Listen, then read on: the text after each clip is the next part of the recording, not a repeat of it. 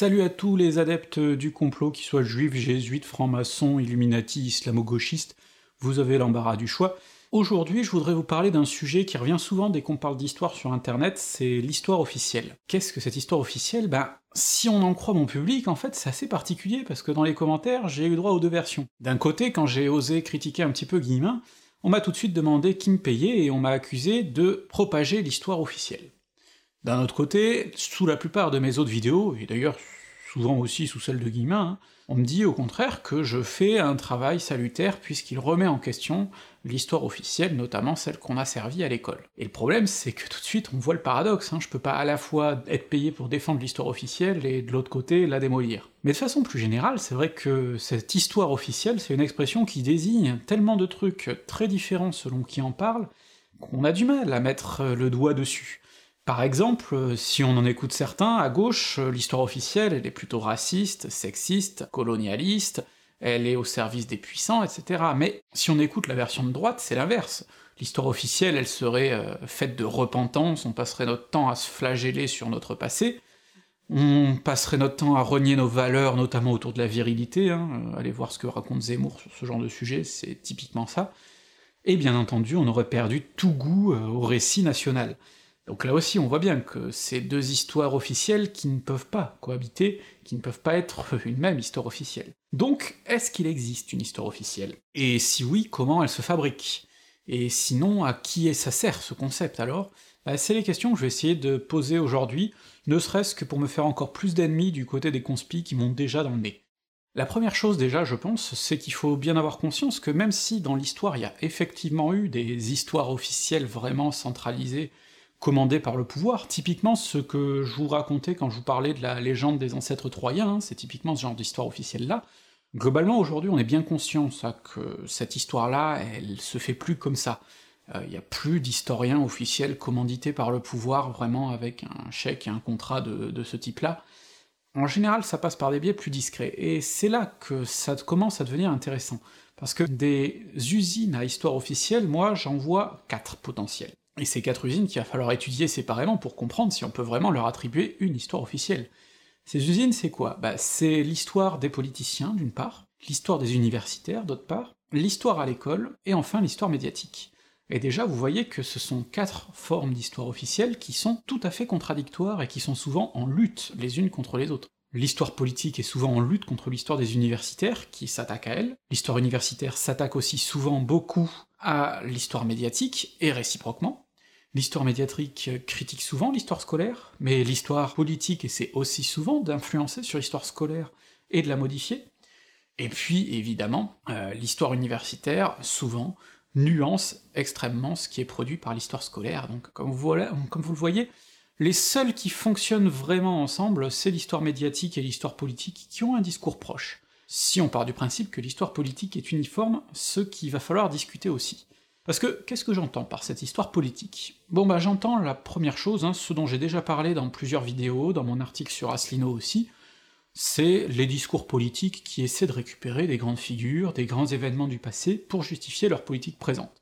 Ça, de gauche à droite, ils l'utilisent tous à peu près de la même façon, c'est par le passé on a fait ça, donc c'est dans notre nature, et donc il faut faire ça c'est quelque chose, globalement, qui marche pour défendre à peu près tout. Hein. Par le passé, on était un peuple d'ouverture, donc il faut s'ouvrir au monde, mais inversement, par le passé, on était un peuple qui a su sauvegarder son identité face à l'adversité, donc il faut sauvegarder notre identité nationale. On peut comme ça à peu près tout défendre, c'est ça qui est bien avec ces récupérations de l'histoire, et c'est pour ça que je les dénonce. Ça c'est un premier type de récupération politique, et là déjà on voit que tout le monde n'est pas d'accord, que tous les usages vont pas dans le même sens, logiquement. Le reste, c'est aussi la récupération qu'on va retrouver dans la loi. Cette récupération-là, c'est les lois mémorielles qui essaient de graver dans le marbre un événement qu'il ne faudra plus revenir, euh, repenser, critiquer, et typiquement, là aussi, il y a des enjeux politiques et des enjeux de conflit. Je vous laisse imaginer par exemple ce que donnerait une loi qui oblige à reconnaître le génocide vendéen, alors que la quasi-totalité des historiens universitaires, même la totalité des historiens universitaires, ne reconnaissent pas ce terme de génocide. Ils parlent de crimes de guerre, pour certains même de crimes contre l'humanité, mais pas de génocide, et si la loi les y obligeait, bah, scientifiquement ça poserait un gros gros problème, et c'est pour ça que les historiens généralement luttent contre ces lois mémorielles, quel que soit d'ailleurs le sens dans lequel elles vont. Et enfin, il y a aussi l'histoire politique telle qu'elle s'incarne dans l'espace public, et là ça fait beaucoup parler en ce moment, justement, sur les statuts, sur les noms de rues, qui font qu'on a des, des statuts et des noms de rues qui rendent hommage à des personnalités pour le moins contestables aujourd'hui, des personnalités qui ont soutenu l'esclavage, qui ont soutenu la colonisation, qui ont torturé pendant, les guerres, Effectivement, ça, ça témoigne d'un héritage et d'une volonté d'inscrire dans l'espace public des personnalités politiques. Le problème, c'est que là aussi, moi, je vais critiquer l'idée d'histoire officielle sur cette histoire à travers les noms de rue, les hommages dans les statuts. D'une part parce qu'elle n'est pas uniforme, elle dépend des endroits. Dans certaines localités qui sont restées toute leur histoire récente très à gauche, on va trouver un paysage qui justement révèle cette histoire. On va trouver des noms de socialistes révolutionnaires, on va trouver des noms de dirigeants communistes. Et inversement, dans des localités beaucoup plus bourgeoises, on va trouver des noms de personnalités très ancrées à droite, voire de personnalités de l'histoire contre-révolutionnaire ou de l'histoire d'extrême droite. Forcément, euh, on peut pas considérer qu'il y a une histoire uniforme là-dessus, c'est les personnalités locales, c'est l'histoire politique locale qui va créer cette histoire officielle entre guillemets locale.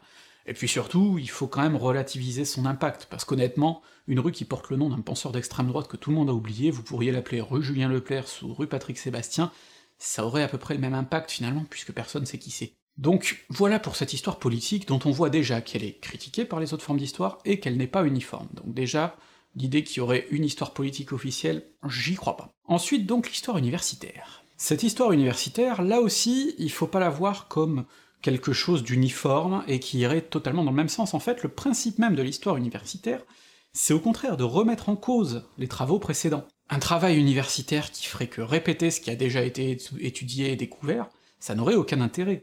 En réalité, toute la discipline historique à l'université consiste d'une part à mettre en place de nouveaux outils et de nouvelles approches, et c'est pour ça qu'on fait plus l'histoire comme on la faisait il y a 30 ans, et qu'on la fait encore moins comme on la faisait il y a un siècle, et c'est aussi d'avoir des analyses qui vont différer selon les écoles de pensée, selon les courants dont on se revendique.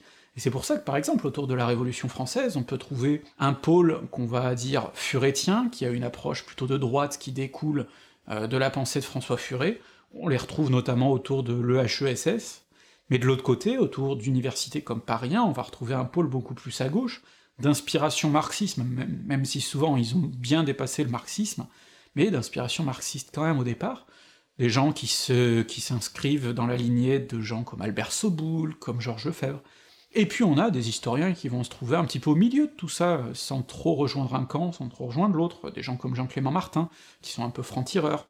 Et donc finalement, on peut pas dire qu'il y a la production d'une histoire officielle sur la Révolution française, puisqu'au contraire, ce sont des histoires bah, qui se critiquent les unes des autres, qui apportent des nuances, qui se contestent, mais qui parfois aussi posent des questions qui incitent à aller plus loin dans la recherche. Donc finalement, là, de ce point de vue-là, il n'y a pas une histoire officielle universitaire. On en est clairement très loin, puisque le principe même universitaire euh, va à l'encontre du concept d'histoire officielle. En revanche, euh, il est évident que l'histoire universitaire a des biais, sur lesquels je vais revenir tout à l'heure, il est évident aussi qu'elle est parfois menacée dans son indépendance. Pour l'instant, globalement, quand on est universitaire, on peut parler d'à peu près tout sans problème. Le problème, c'est pour dénicher des financements, donc souvent il va falloir faire croire aux financeurs que ben, notre projet de recherche il va dans ce cadre-là.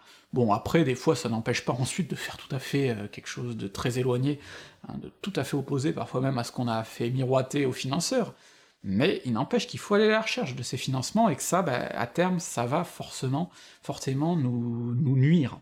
Donc cette indépendance, elle est réelle, mais elle est en danger. Donc l'histoire officielle, pour moi, elle vient pas des politiques, elle vient pas non plus des universitaires, alors peut-être qu'elle vient de l'école. L'école, effectivement, on la voit tous euh, comme une matrice à former les esprits. Alors déjà, je vous rappelle quand même que même à l'époque de Jules Ferry, il a été impossible de mettre en place une école totalement unique. En réalité, les écoles privées, les institutions d'enseignement différents, hein, parfois même l'enseignement à la maison, les précepteurs, etc., ça évidemment, logiquement, ça touche que les plus riches, bon bah ça a été des trucs pour lesquels, notamment à droite, hein, on a beaucoup lutté, ce qui fait qu'il n'y a jamais eu un, enseignement républicain unique, hein, faut pas croire. Et même euh, dans les écoles, selon les régions, quand même, il y a eu des nuances. Donc, d'une part, il faut pas imaginer que l'école est une machine euh, à faire engloutir des connaissances uniformes, mais on a toujours un rapport particulier à l'histoire scolaire. Pourquoi? Bah, Parce qu'on y est tous passés à l'école. Et donc on a un rapport qui est fatalement biaisé. Moi, petite anecdote personnelle, dans ma vidéo d'introduction sur la Révolution française, je vous disais que j'avais l'impression de pas en avoir trop parlé en cours de la Révolution, et que ça devait être un truc de toute fin de programme. Bah il y a plein de profs qui m'ont dit que non, que je me gourais, là, parce que, clairement, euh, en quatrième, même il y a 15 ans, quand j'y suis passé, euh, c'était plutôt vers la fin de l'hiver, début du printemps qu'on parlait de la Révolution française. Et en seconde, pareil, et c'est vrai qu'en creusant, je me suis rendu compte que bah oui, en quatrième, j'avais eu des devoirs sur la Révolution française, donc on n'avait pas pu faire ça tout à fait à l'arrache à la fin de l'année, quand les notes sont déjà finies. Pareil, euh, en seconde, je me suis bien rendu compte que non, en fait, en y réfléchissant bien, mes cours sur la Révolution française, ils devaient dater de courant février. Et alors du coup, ça pose la question, pourquoi j'en ai pas de souvenir bah, Peut-être parce que je pensais à autre chose, hein. peut-être tout simplement que je pensais à comment j'allais gagner cette foutue campagne russe dans Empire Earth, et fatalement, ça m'a donné l'impression qu'on m'en avait pas parlé, ou qu'on en avait parlé à l'arrache. Mais c'est juste que j'en ai des souvenirs biaisés, parce que le collège en général et le lycée, on n'y va pas non plus de gaieté de cœur, donc on en sort des, souvenirs qui sont pas forcément réalistes. Quels autres marqueurs on a pour étudier l'histoire scolaire? On a les programmes, on a les manuels. Le problème, c'est que là aussi, on sait bien que les profs, en réalité, essaient de profiter de la liberté plus ou moins large qu'ils ont par rapport au programme et au manuel, et d'ailleurs, on a tous eu des profs qui étaient géniaux parce qu'ils s'éloignaient très fortement du programme, et on a tous eu aussi d'ailleurs des profs qui étaient nuls, parfois au point d'être interdits de correction d'examen, parce qu'ils s'éloignaient aussi du programme, mais dans le mauvais sens, et qui faisaient vraiment n'importe quoi. Donc, globalement, on le sait bien que l'éducation, elle fournit une histoire qui est différente selon les enseignants qui en parlent, selon les lycées, selon les structures, selon plein de choses. Alors je vais pas m'étendre sur cette histoire scolaire, tout simplement parce que c'est un sujet que j'ai pas assez creusé, donc je pourrais vous balancer des poncifs comme le font tous ceux qui ont un avis sur l'éducation, mais le problème c'est que l'histoire scolaire, ben, comme l'histoire officielle en général, elle est critiquée des deux côtés, et elle est critiquée pour des trucs qui sont incompatibles. À gauche on la critique parce qu'on trouve qu'elle fait encore trop de place au roman national, à droite on la critique au contraire parce qu'on considère qu'elle a fait couler ce roman national pour à la place parler des empires africains, des empires chinois, de ce genre de choses.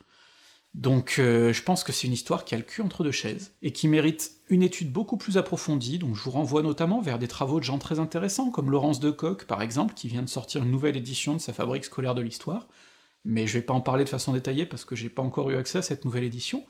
Et donc, dans l'ensemble, je vous incite vraiment à être nuancé aussi sur l'histoire scolaire, parce que finalement son plus gros défaut, c'est de vouloir faire passer beaucoup de choses en peu de temps, donc d'être obligé de simplifier, mais comme moi je suis obligé de simplifier aussi, hein, faut pas croire, et c'est d'être aussi coincé dans un carcan qui est celui de l'évaluation, et qui fait qu'on peut pas trop évaluer une démarche critique, donc au lieu d'enseigner une démarche critique, ben, on fait beaucoup, beaucoup trop de factuels, de rabâchage, qui est pas forcément ce qu'on garde le plus après l'école, et donc c'est normal qu'on oublie beaucoup de choses, et donc c'est sûrement dans cette direction-là qu'il faut critiquer l'école. Mais de là à dire que l'école produit une histoire officielle uniforme, là aussi, je ne suis pas d'accord. Et du coup, on en arrive au quatrième domaine, qui est peut-être le plus officiel de tous finalement, ou en tout cas le plus uniforme. C'est le domaine médiatique. Là, clairement, l'histoire de Laurent Deutsch, de Stéphane Bern, de Franck Ferrand, elle est assez unanime, hein. bon, de droite, centrée sur les grands individus, centrée sur l'amour du pouvoir et de l'ordre, mais c'est une histoire qui est assez unanime. Et typiquement, hein, euh, Stéphane Bern notamment, c'est pas pour rien qu'il a soutenu Macron, c'est que son histoire est très adapté à la France de Macron. C'est l'histoire des grands hommes qui se sont faits tout seuls, typiquement, hein, si tu veux un costard, il faut travailler, bon bah ça c'est une morale qui rentre parfaitement dans l'histoire de Stéphane Bern. Est-ce pour autant que c'est une histoire de commande par le pouvoir? Pas vraiment, hein. En fait, euh, là il faut surtout y voir les liens qui sont incestueux de façon beaucoup plus large, entre d'un côté les médias et de l'autre côté les, la classe politique, dans sa grande largeur, hein, pas uniquement la classe politique de droite, ou pas uniquement la classe politique au pouvoir, il suffit de voir le nombre d'anciens hommes politiques et femmes politiques qui viennent de se reconvertir dans les médias, et au contraire, euh, les anciens journalistes qui vont ensuite euh, se faire conseiller officiel auprès de l'Élysée, pour se rendre compte de ces rapports incestueux qu'on retrouve également dans la pratique de l'histoire. Est-ce pour autant à dire qu'il y a un complot et une volonté de diffuser une histoire officielle par la télévision? Non, même s'il est évident que cette histoire qui est diffusée par la télévision est biaisée, et je pense que je l'ai déjà assez critiqué dans mes vidéos pour que vous ayez des notions là-dessus. Donc vous l'aurez compris, on peut pas parler d'histoire officielle au singulier, et le problème de l'histoire officielle, c'est qu'à partir du moment où il y en a plusieurs, ben il y en a plus vraiment, puisqu'elles sont concurrentes et que donc il y en a plus d'officiels. Donc ce concept d'histoire officielle, moi je le trouve vraiment vaseux, et je trouve surtout qu'il est utilisé dans un but bien précis, c'est souvent pour servir en quelque sorte d'argument d'autorité, d'argument fallacieux qui permet d'éviter tout débat. Je vais prendre un exemple que j'ai disséqué à travers le cas de Silence aux pauvres, qui est un bouquin de euh, Henri Guillemin, publié en 1989 pour le bicentenaire de la Révolution française. C'est un de ses tout derniers bouquins, et j'en ai fait une grosse analyse de pas loin de 70 pages que vous pourrez trouver dans la description et qui est sur notre site. Et dans cette analyse, ben, je me suis notamment attardé sur le rapport entre Guillemin et l'histoire officielle dans ses écrits. Alors lui, il utilise pas trop le vocabulaire de l'histoire officielle, il préfère parler d'histoire sérieuse, alors à chaque fois il met des guillemets, il met ça en italique, parfois il parle aussi d'histoire historique, toujours entre guillemets, mais on comprend bien la recette, hein. il s'agit de dire, moi, je vais pas vous faire cette histoire-là officielle, moi je vais vous servir autre chose, la vérité. Donc, quelle est cette histoire sérieuse, historique qu'il dénonce? C'est pas l'histoire universitaire. Vous verrez très peu d'universitaires cités par Guillemin. En fait, l'histoire qu'il dénonce, ben, quand on creuse un petit peu son silence aux pauvres, on se rend compte que c'est quand même une histoire bien précise. C'est l'histoire de Jules Michelet, Jules Michelet, qui est un historien mort plus d'un siècle avant Guillemin. Donc déjà, vous vous rendez bien compte que la science historique a quand même beaucoup évolué, et que faire croire que l'histoire officielle en 1989 c'était celle de Michelet, c'est un peu osé. Michelet, clairement, pas un historien en 1989 ne le prend au premier degré et considère qu'il faut boire ses paroles et les reprendre. Il y a du très bon hein, dans Michelet, il y a certains trucs sur lesquels il a été précurseur, sur lesquels il a été chercher des documents que personne n'avait jamais vus avant, mais Michelet écrit l'histoire comme un homme du milieu du XIXe siècle, et logiquement la science historique elle a beaucoup trop évolué pour qu'on reprenne ses propos sans les modifier, mais de la même façon que c'est valable pour n'importe quel historien du, passé. Donc, faire croire que Michelet c'est l'histoire officielle, c'est déjà très gros. Or, Michelet est l'historien le plus cité dans Silence aux pauvres. C'est logique, c'est très facile de le démonter, Michelet, puisqu'il est très caricatural, il écrit l'histoire comme un mec du XIXe siècle. Deuxième source d'histoire officielle selon Guillemin, hein, d'histoire historique, c'est des protagonistes, comme Chateaubriand, comme Germaine de Staël, c'est ceux qui citent Guillemin, mais ils les citent comme si c'était des historiens. Mais bien sûr que non, c'est des témoins, qui en plus parfois racontent ça 20 ans après, alors c'est pas des historiens, et aucun historien sérieux d'aujourd'hui comme en 1989 ne va aborder ces sources en les prenant au premier degré, on va toujours les prendre avec plein de pincettes, vous trouverez pas un historien qui dit « Ah bah puisque Chateaubriand le disait, alors c'est que c'est vrai ». Personne, même à droite, hein, même Furet. Et enfin, il y a le troisième euh, type euh, d'histoire officielle, d'histoire sérieuse selon Guillemin, c'est les historiens d'extrême droite du début du XXe siècle. Jacques Bainville et Pierre Gaxot. Et eux, bah, c'est en quelque sorte les Laurent Deutsch, les Stéphane Bern du début du XXe siècle. Bon, sauf qu'en plus, eux, ils se pointaient à l'action française, ils étaient euh, radicalement d'extrême droite, et ils étaient académiciens français mais ils étaient déjà démontés par le milieu universitaire dans les années 1920, quand euh, Bainville sortait son Histoire de France, ou quand Gaxot sortait son Histoire de la Révolution française. Et à part quelques universitaires marginaux très à droite, euh, comme euh, Jean Tullard par exemple, qui est plutôt lui sur la période napoléonienne et qui a effectivement réédité l'histoire de Pierre Gaxot, autrement, mais même du côté de Furet, même du côté des historiens de droite sur la Révolution française, on est bien conscient que Gaxot, il a quand même beaucoup fumé la moquette. Donc c'est aussi une certaine malhonnêteté de restreindre l'histoire sérieuse à ces mecs-là. C'est un peu comme si aujourd'hui je disais « Ah oui, l'histoire sérieuse, là, celle de Stéphane Bern », tout le monde comprendrait bien que c'est un argument fallacieux. Guillemin, en fait, ce dont il parle pas, c'est les universitaires. Il parle ni des universitaires qui pensent comme lui, ni de ceux qui pensent pas comme lui. Il y en a un seul qui mentionne, c'est Albert Soboul, il le mentionne très rapidement en disant voilà, Soboul il a fait une thèse de 1200 pages, il a très bien démontré que ceux qui brûlaient les églises, c'était des bourgeois. Alors déjà, je doute que dans la thèse de 1200 pages de Soboul, euh, il y ait une conclusion aussi cash, hein, je pense qu'il apporte beaucoup de nuances, mais surtout là, effectivement, Guillemin s'en sert parce que ça lui permet de donner un argument d'autorité pour affirmer euh, quelque chose qui autrement passerait peut-être pas trop naturellement. Mais autrement, il cite pas d'universitaires, et pour cause, hein, parce que souvent les universitaires, surtout ceux qui sont de gauche, euh, et qui étaient les plus nombreux déjà en 1989, hein, du côté de la Révolution française, bon bah globalement, ils allaient quand même dans son sens, avec beaucoup plus de nuances, logiquement, ils sont historiens, Guillemin ne l'est pas, donc ils mettent des nuances, Guillemin, lui, il écrit un pamphlet, alors il va pas avec des nuances, il va cache. Guillemin, par exemple, il va dire « la guerre a été déclenchée parce qu'il voulait faire du profit », l'historien beaucoup plus sérieux va dire que c'est une des raisons de la guerre, mais qu'il y en a d'autres, et qu'on peut pas mettre celle-là en avant. Mais autrement, voilà, c'est là-dessus que Guillemin évite de les citer. Guillemin ne cite pas non plus les universitaires qui sont opposés à lui, comme François Furet, parce qu'il est bien conscient que François Furet, même s'il dit des trucs qui ont été remis en question depuis, hein, il a quand même peut-être un peu trop de bagages scientifiques, et qu'il vaut mieux pas l'attaquer directement. Donc il le mentionne rapidement en introduction, mais même pas en le nommant, hein, il le nomme pas, il, en parle juste, on comprend l'allusion, mais il le cite pas nommément, parce que globalement c'est un milieu auquel il a pas envie de se frotter. En se plaçant en chevalier blanc face à une histoire officielle qu'il a créée de toutes pièces, et qui n'est pas l'histoire universitaire du tout de son époque, bah Guillemin laisse penser comme ça qu'il est le seul à lutter contre les autres. Et ça, c'est vachement dangereux. Pourquoi c'est vachement dangereux? Bah, c'est dangereux pour lui en premier, hein, d'ailleurs, pour Guillemin. C'est pour ça que lui, il est récupéré aujourd'hui par l'extrême droite, qu'il est récupéré par des Soraliens, qui est récupéré par des catholiques intégristes, comme Marion Sigaud, qui est devenue l'historienne, entre beaucoup de guillemets, du mouvement Civitas, après avoir été celle de Soral d'ailleurs. C'est pour ça euh, que dans ma vidéo sur Guillemin, j'ai eu droit à des commentaires charmants, du type « Est-ce que tu es juif? On voit ta kippa derrière tes cheveux. Qui te paye Encore un franc-maçon. » Bref, c'est quand même ouvrir la porte à beaucoup de choses. Et le problème, c'est que les défenseurs de Guillemin, encore aujourd'hui, continuent à avoir recours à cette argumentation, qui consiste à dire voilà, Guillemin, lui, c'est le défenseur de la vérité, face à l'histoire officielle, et quiconque le critique est tenant de cette histoire officielle, ce qui est pas vrai, et surtout, euh, c'est forcément un sorbonnard, c'est forcément un mandarin, mais Franck Ferrand utilise la même rhétorique, hein, et donc ces arguments ne valent pas. Et c'est pour ça que Guillemin a très rarement répondu sur le fond aux critiques qui lui étaient adressées, ou alors sur des points de détail, notamment les critiques que Régine Pernoud a faites sur son Jeanne d'Arc, il a pas répondu, il a dit oui oui, j'ai fait quelques coquilles par-ci par-là, j'ai honte, j'ai honte, je me fouette, mais euh, sur les critiques qu'elle lui a faites, sur les archives qu'il utilise, et sur ses inventions, etc., là il a rien dit, au contraire, il a dit « Oh, elle dit que je fais de l'anti-histoire, ouf, c'est un compliment !» Bah, ça c'est problématique, comme démarche. Ça veut dire qu'on se place hors du jeu du débat, hors du jeu scientifique, et qu'on se place juste dans la dominem, c'est-à-dire tu as critiqué mon travail, mais c'est parce que tu es à la solde de mes ennemis. Ça, c'est un discours que je vous incite à éviter à tout prix, parce qu'il est dangereux. Il est extrêmement dangereux, et surtout si vous voulez être tenant d'une ligne à gauche, euh, il est d'autant plus dangereux pour vous que la ligne complotiste, en général, elle va pas dans votre sens. Du coup, là, j'ai dénoncé l'histoire officielle, j'ai dit qu'elle n'existait pas. Et je maintiens que pour moi, il n'y a pas une histoire officielle. Par contre, et là c'est très important, il y a beaucoup d'histoires qui sont biaisées.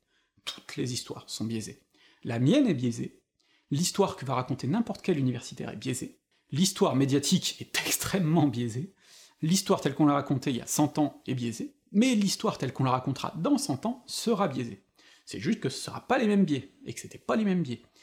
Mais, par exemple, il y a des biais dans ceux qui écrivent l'histoire, logiquement, moi je vous l'ai dit, je pars de sources qui sont généralement francophones, éventuellement anglophones, donc il y a déjà tout un tas de points de vue auxquels je n'ai tout simplement pas accès, que je ne vais pas penser à aller chercher. Pendant longtemps, on ne s'intéressait pas aux sources du quotidien, on s'intéressait uniquement aux grandes chroniques. C'est d'ailleurs tout à fait le cas de Guillemin, hein, qui va pas chercher dans les sources euh, qui sont utilisées aujourd'hui par les universitaires pour faire l'histoire par le bas. Bon ben, forcément que ça faisait une histoire qui du coup se centrait sur les grandes personnes, que ce soit pour les encenser ou pour les démolir. Hein. Bon bah aujourd'hui on a contré ce biais, en faisant des histoires comme celle de Michel Zancarini-Fournel, qui évoque justement l'histoire populaire de la France, par le bas, par les luttes, par les luttes des colonisés, par les luttes des femmes, par les luttes des ouvriers. C'est des histoires qui ne sont pas anecdotiques, hein, on en trouvera d'autres, il y a bientôt celle de Gérard Noiriel qui va sortir, qui sera aussi une histoire populaire de la France d'ailleurs, le titre est décidément très demandé, et euh, qui lui aussi euh, étudie depuis très longtemps les mouvements ouvriers, qui lui aussi étudie depuis très longtemps l'immigration en France, et donc fatalement, ça fait des histoires différentes, mais des histoires qui sont biaisées aussi par leur angle d'attaque, hein. mais toute histoire est biaisée. Donc, de toute façon, toute histoire a des biais. C'est important d'en avoir conscience, et c'est important d'essayer de les compenser. Et c'est important que vous fassiez ce travail, y compris sur mon travail, hein, qui est imparfait, par définition, qui forcément est obligé de faire l'impasse sur tel ou tel sujet, par manque de temps. Donc, toute histoire est biaisée. Alors, on peut avoir deux réflexes face à ça. Soit on jette une histoire parce qu'elle est biaisée et que ses biais nous plaisent pas, soit on essaie de l'adopter pour la creuser, pour voir ce qu'elle nous apporte scientifiquement, pour fournir notre propre histoire ensuite, qui sera tout aussi biaisée, mais qui aura pris en compte quand même les biais des autres. Je pense que ce qui est important, c'est de se rendre compte qu'il y a plein de choses qui nous posent des questions qui nous font chier. Et ces questions qui nous font chier, elles sont extrêmement importantes. Elles nous plaisent pas, souvent parce qu'on n'en a pas la réponse, parce que une question qui nous fait chier mais à laquelle on a la réponse, finalement c'est très facile de la balayer. Les négationnistes à la con, on a des réponses à leur apporter, donc on peut les balayer. Un Stéphane Bern, un Laurent Deutsch, ils écrivent beaucoup de conneries, mais on peut les balayer aussi, donc ils posent pas des questions gênantes. Par contre, les gens qui posent des questions qui nous font chier, bah, elles nous font chier parce que euh, on n'a pas les réponses. C'est le cas par exemple d'un François Furet. Quand il a posé la question de savoir si la Révolution était la mère de tous les totalitarismes, il a posé une question qui faisait sacrément chier. Il a foutu un sacré coup de pied dans la fourmilière. Et puis ben, on a essayé de répondre à cette question, on s'est dit, bon bah là on n'a pas la réponse, donc il va falloir creuser. Et à force de creuser, on a fini par euh, trouver des éléments qui montrent que non, la Révolution n'est pas la mère de tous les totalitarismes. Mais c'était très bien d'avoir eu cette question, d'avoir eu quelqu'un qui pose une question qui fasse chier, parce que finalement, à la fin, on en est ressorti plus fort. On a trouvé une réponse pour lui dire que non. Je pense finalement que c'est ça, euh, que vous devez privilégier comme comportement, qu'on doit tous privilégier comme comportement. On doit pas dénoncer une histoire parce qu'elle serait à la solde de l'oligarchie, de, ce que vous voulez, hein, quel que soit l'ennemi. Je pense qu'il est plus intéressant d'essayer de profiter des questions qui font chier, que ces histoires nous posent, de les soulever, d'essayer d'y répondre. Parce que soit on n'y trouve pas de réponse, et dans ce cas, bah, on est obligé de changer notre démarche pour la rendre plus solide, soit on y trouve une réponse, et dans ce cas, c'est une brèche de plus qu'on aura colmatée, et c'est une solidité de plus qu'on aura fondée. Parce qu'autrement, effectivement, on en arrive à des positions sectaires, à des positions comme celle de Guillemin et de ses défenseurs, et petit à petit, on se marginalise, et petit à petit, bah, on se retrouve à être réutilisé, détourné, et finalement détruit, parce que je pense pas que Guillemin soit très heureux d'être utilisé par Soral, euh, s'il est en mesure de le voir. Et c'est pour ça que je me suis aujourd'hui frotté à son cas, et pas à des ambulances comme Bern et Deutsch, parce que je pense que c'est très important de se rendre compte que ces méthodes-là, il faut surtout les éviter quand elles vont dans notre sens. Elles sont très faciles à dénoncer quand elles viennent de nos ennemis, il faut les dénoncer aussi quand c'est nous qui les utilisons par facilité. Je pense qu'on a un grand intérêt à laisser les gens poser des questions qui nous font chier, et qu'on a un grand intérêt surtout à essayer d'y trouver des réponses, tout en gardant conscience qu'on a des travers, que notre histoire aussi elle va être biaisée, et que c'est pas grave, mais qu'il faut en avoir conscience, et qu'il faut essayer de le contrebalancer autant qu'on peut. Donc, remerciez les gens qui essaient de vous faire chier.